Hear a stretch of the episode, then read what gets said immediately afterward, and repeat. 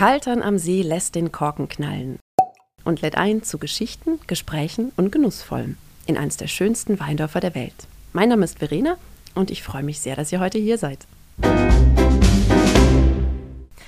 Hallo, liebe Zuhörerinnen und Zuhörer und herzlich willkommen zu einer brandneuen und frühlingsfrischen Folge des Kalterer Podcast eingeschenkt. Ja, es ist ja schon ein Weilchen her, seit die letzte Episode online gegangen ist. Ähm, ich hoffe einfach mal, dass ihr gut durch den Winter gekommen seid und euch jetzt genauso wie ich darauf freut, wieder gemeinsam in unser schönes Weindorf einzutauchen. Hier in Kaltern waren wir jedenfalls alles andere als müßig in den letzten Wochen und Monaten. Und ich darf schon mal so viel verraten. Wir haben für diese und natürlich auch die nächsten Episoden wieder allerhand Spannendes, Informatives, Einzigartiges, Eindrucksvolles und so weiter zusammengetragen. Und gleich heute zum Auftakt dieser neuen Podcast-Saison starten wir mit einem ganz großen Thema, nämlich mit der Kalterer Seekarte. Dafür habe ich euch heute auch einen ganz tollen Gast mitgebracht. Mir gegenüber sitzt ähm, nämlich gerade der ausgewiesene Weinkenner und Kulinarik-Experte Otto Geisel. Hallo Otto, herzlich willkommen. Vielen Dank, dass du dir die Zeit nimmst, heute hier ein bisschen mit mir zu plaudern. Herzlichen Dank, Verena. Freude ist ganz meinerseits. Ähm, ja, und bevor es jetzt gleich ans Eingemachte geht, möchte ich euch Otto Geisel natürlich noch ganz kurz vorstellen. Ähm, wobei ganz kurz gar nicht mal so einfach ist, wie ihr gleich merken werdet. Ähm, Otto ist nämlich nicht nur Sommelier, ausgebildeter Koch und ehemaliger langjähriger Hotelier, sondern auch öffentlich bestellter und vereidigter Sachverständiger für die Bewertung von Weinen.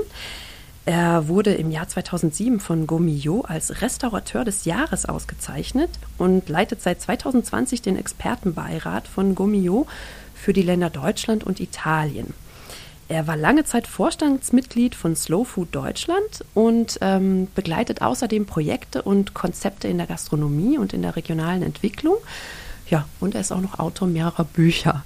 Ähm, da darf man jetzt schon auch mal ein bisschen große Augen machen. Also mir geht das jedenfalls so. Und ähm, ja, ich glaube, jetzt brauchen wir eine kleine Erfrischung. Ja, Otto, äh, du als äh, langjähriger Kaltern-Kenner, ähm, du weißt bestimmt um die fast schon sprichwörtliche Kalterer Gastfreundlichkeit. Und die nehmen wir natürlich auch hier sehr, sehr ernst. Und ähm, ja, deswegen habe ich uns eine schöne Flasche Kalterer See mitgebracht. Darf ich die einschenken? Unbedingt. Ja, schön, dass du da bist. Prost. Danke. Zum Wohl. Wir wollen uns heute ja auch ähm, ein bisschen über die Kalterer Seekarte unterhalten. Ähm, soweit ich weiß, ist es eines der wichtigsten Projekte in Kaltern, wenn es um den Kalterer Seewein geht und äh, das schon seit über zehn Jahren. Ja. Ähm, und seit ungefähr zwei Jahren gestaltest du das mit einer eigenen Arbeitsgruppe mit und ähm, ja, da geht es eben um die Zukunft dieser Kalterer Seekarte.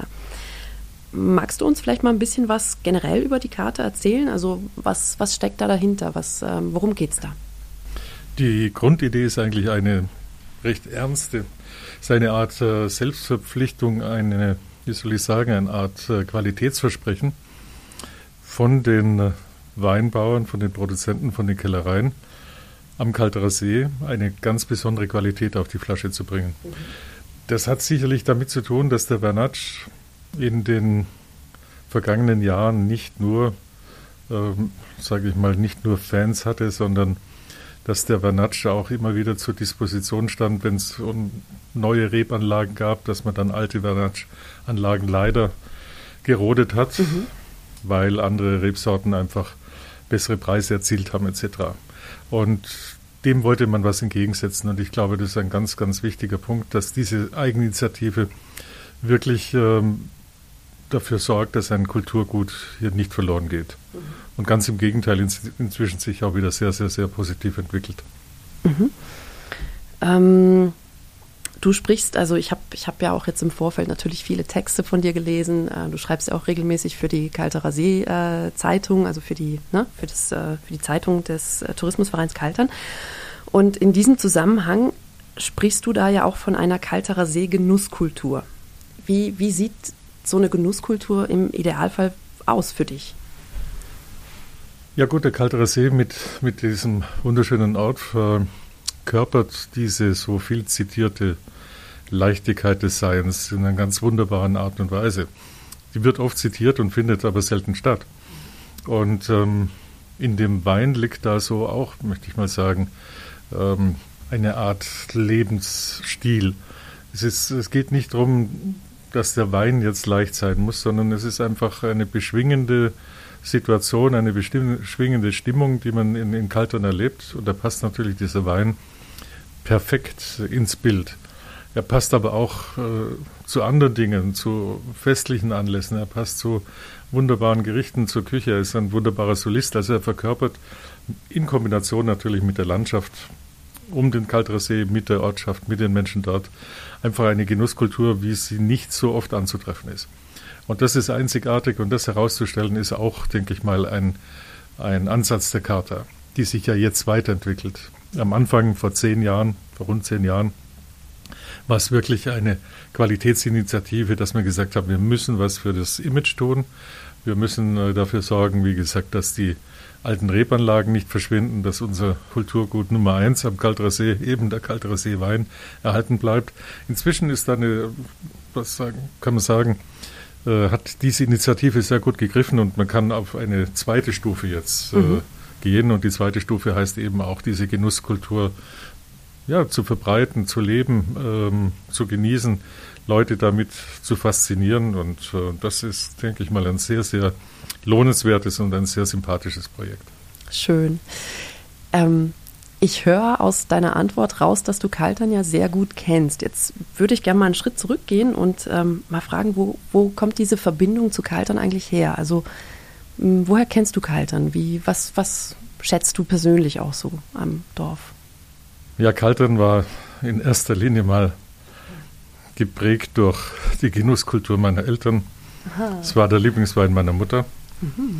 Meine Eltern sind schon sehr früh nach Südtirol gereist. In den 60er Jahren habe ich intensive Erinnerungen noch, wie der Brenner noch keine Autobahn hatte und wir als Kinder aussteigen mussten, um irgendwelche untermotorisierten Autos äh, anzuschieben, damit sie über den nächsten äh, Hügel kommen, weil sie meistens einen Anhänger, Wohnwagen oder irgendwas voll bepackt hatten mit Bierdosen und mit äh, Wurstdosen und was weiß ich, also überladen und äh, mit ihren 20, 25 PS da gar nicht richtig den Berg hochgekommen sind.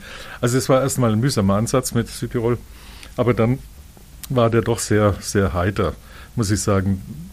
Gibt es unzählige Erinnerungen an, an wunderbare Begegnungen mit Menschen und als ich dann selbst eine Familie gegründet habe mit unseren Kindern, habe ich dann Südtirol nochmal neu entdeckt. Mhm.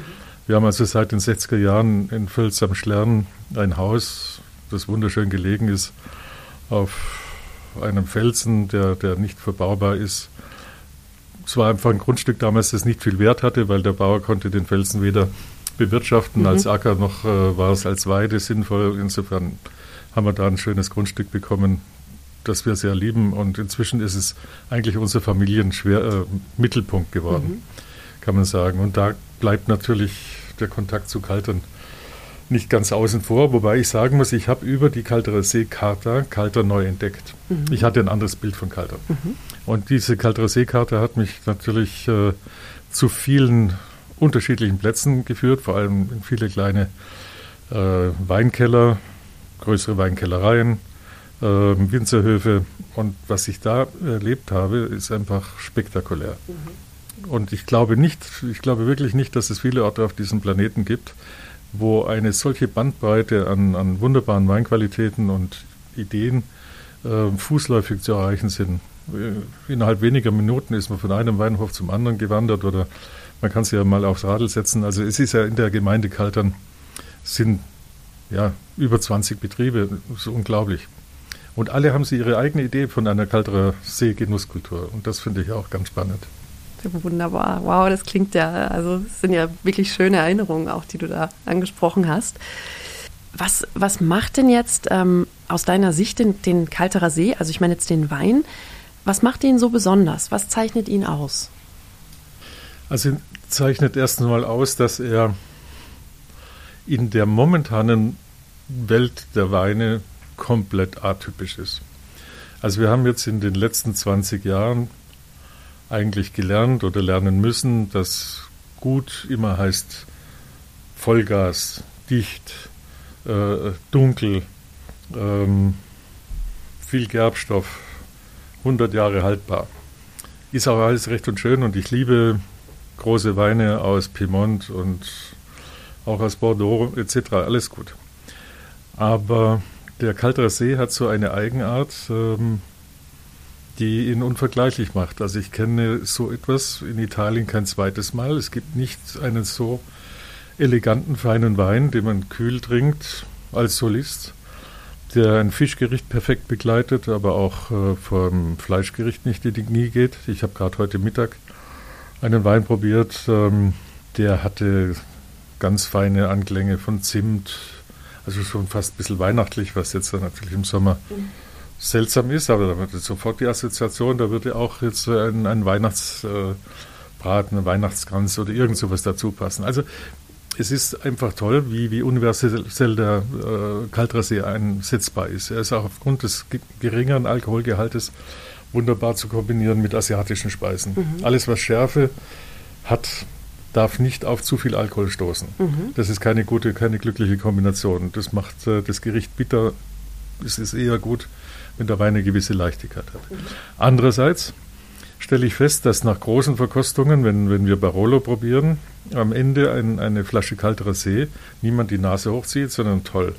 Äh, jedes Mal ein tolles Erlebnis ist, dass dieser Wein das auch aushält. Also okay. dieses, dieses, diesen Level von, von, von Geschmack, von Dichte, von, von Gerbstoffen etc., wie schon vorhin gesagt. Und gleichzeitig wächst ja am Kalterer See nicht nur der Kalterer See, sondern es wachsen exzellente Weißweine mit die besten von Italien. Mhm. Es wachsen ein paar ganz große Rotweine, aus Merlot, aus Cabernet Sauvignon. Und da möchte ich jetzt mal wirklich nachdenken und sagen, selbst bei längerer Recherche fällt mir keine Region ein, die diese Vielfalt abbildet. Mhm. Einen, einen modernen Wein, der absolut in die Zeit passt, gerade weil er atypisch ist, weil er eine gewisse Leichtigkeit hat, dadurch natürlich auch eine höhere Bekömmlichkeit. Mhm. Und gleichzeitig wächst in dieser Region auch kräftig durchstrukturierte Rotweine und dann eben zauberhafte Weißweine. Und das macht den Platz schon ziemlich einzigartig. Mhm. Also habe ich dich richtig verstanden? Also ein kalter See, den kann man auch gut trinken, nachdem man schon schwerere Weine getrunken hat. Also das, das, das ist eine der überraschendsten Erlebnisse. Mhm. Dass wenn man meint, man war jetzt hier auf oder ist auf Weltniveau, sage ich mal, ja. und hat da ein paar Flaschen stehen für viele, viele, viele Euro. Und dann kommt zum Schluss ein kalter See und dann ist es wie ein Erweckungserlebnis, äh, dass es auch noch was anderes gibt, was herrlich passt und was niemand als äh, Abstieg bewertet, als, als jetzt nicht äh, entsprechend hochwertigen Ausklang eines Abends, sondern alle sind eigentlich glücklich, dass man zum Schluss dann so ein Glas Wein trinkt, der aromatisch wie geschmacklich absolut äh, sich da auf Augenhöhe bewegt, auch wenn er durchaus viel günstiger ist was übrigens ein Thema ist, an dem man arbeiten muss. Mhm. Kalterer See ist viel zu, viel zu günstig für das, was er an Arbeit bedeutet. Ja. Und die guten Kalterer See-Weine, die ich bis jetzt kennengelernt habe, die halten eben diesen Vergleich durchaus aus. Man muss, sie nicht, muss nicht Äpfel mit Birnen vergleichen und sagen, der ist dann, dann doch ein bisschen besser. Nein, darum geht es nicht. Es geht einfach um die Freude, um die Kommunikation. Wein ist eines der tollsten Kommunikationsplattformen, die es überhaupt gibt ja, über, über zwischenmenschliche Dinge ist, ob es über, über Kunst ist, ob es über Musik ist. Mit einem Glas Wein äh, unterhält sich es einfach nochmal so gut. Und da passt der Kaltere See absolut in die Zeit. Und also ich ähm, bin ziemlich begeistert von den vielen tollen Qualitäten, die ich über diese Charta Initiative kennenlernen durfte. Mhm. Ja, ich bin da ganz bei dir. Also ich finde auch, äh, mit einem Glas Wein lässt sich viel besser plauschen. ähm, Wozu trinkst du persönlich denn jetzt am liebsten Glas kalterer See? Also wie kombinierst du den Wein?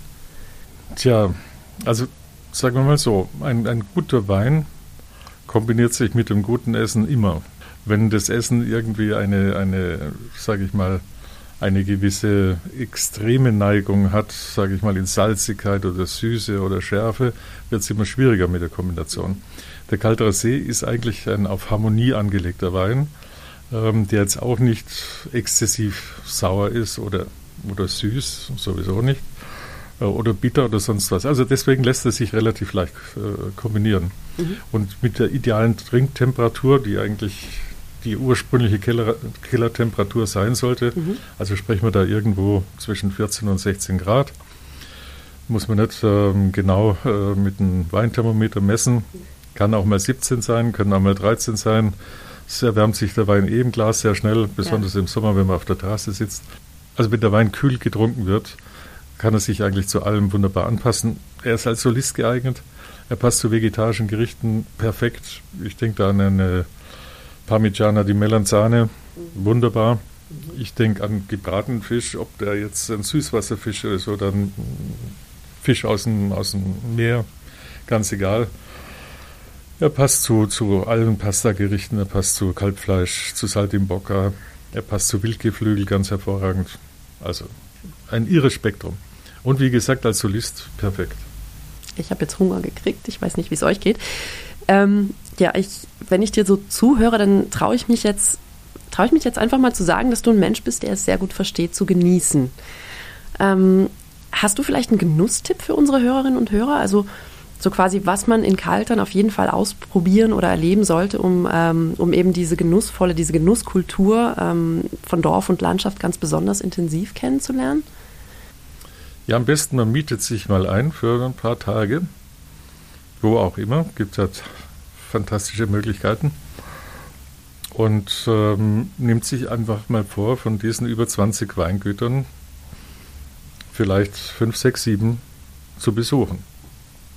Jeden Tag zwei oder drei, zwei vormittags, eins nachmittags.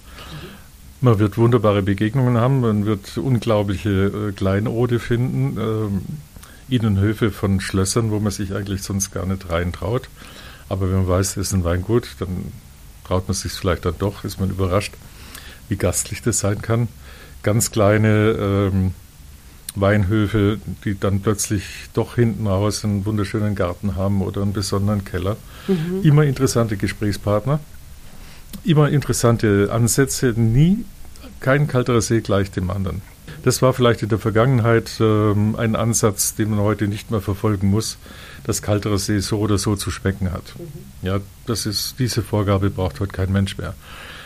Der kalterer See kann sein, wie er will wenn er zu dem passt, zu dem Produzenten passt, dann ist es toll. Und das, glaube ich, wäre für mich die, die beste Genussidee, Kaltern zu erleben, das zu Fuß oder mit dem Fahrrad zu machen. Man entdeckt so viele tolle Winkel, die man halt nicht entdeckt, wenn man nur in der Fußgängerzone unterwegs ist mhm. oder wenn man nur an, an See runterfährt. Mhm. Ist einfach zu kurz gegriffen. Und ähm, ja, das wäre mein Tipp. Äh, wirklich sich die Zeit nehmen, mal ein verlängertes Wochenende diese Weingüter zu besuchen und großartige Entdeckungen zu machen. Mhm. Vielen Dank. Ähm, ich werde mir das auch selbst hinter die Ohren schreiben. Ich muss mich zwar nicht einmieten, aber ähm, ich glaube, ich werde auch mal wieder ein bisschen öfter durch, äh, also rausspazieren aus dem Dorf und durch die, durch die Güter, durch die Weingüter laufen und ähm, ja, und ihr bitte auch, liebe Hörerinnen und Hörer, einfach, einfach raus, nicht nur im Dorf verweilen, da ist natürlich auch schön, aber ja, raus und entdecken. ähm, ja, damit sind wir jetzt auch schon am Ende unserer heutigen Episode. Lieber Otto, es war mir jetzt ein Fest, ähm, bei einem Glas kalterer See mit dir zu quatschen. Vielen Dank nochmal, dass du dir die Zeit dafür genommen hast ähm, und dass du uns mitgenommen hast auf so eine kleine Reise durch diese kalterer See Genusskultur. Ich freue mich auf jeden Fall schon drauf, was wir da in Sachen kalterer Seekater ähm, in Zukunft noch von dir Spannendes und Innovatives und von der Arbeitsgruppe hören werden. Bin, bin ganz sicher, dass da noch ganz viel auf uns zukommen wird. Vielen Dank.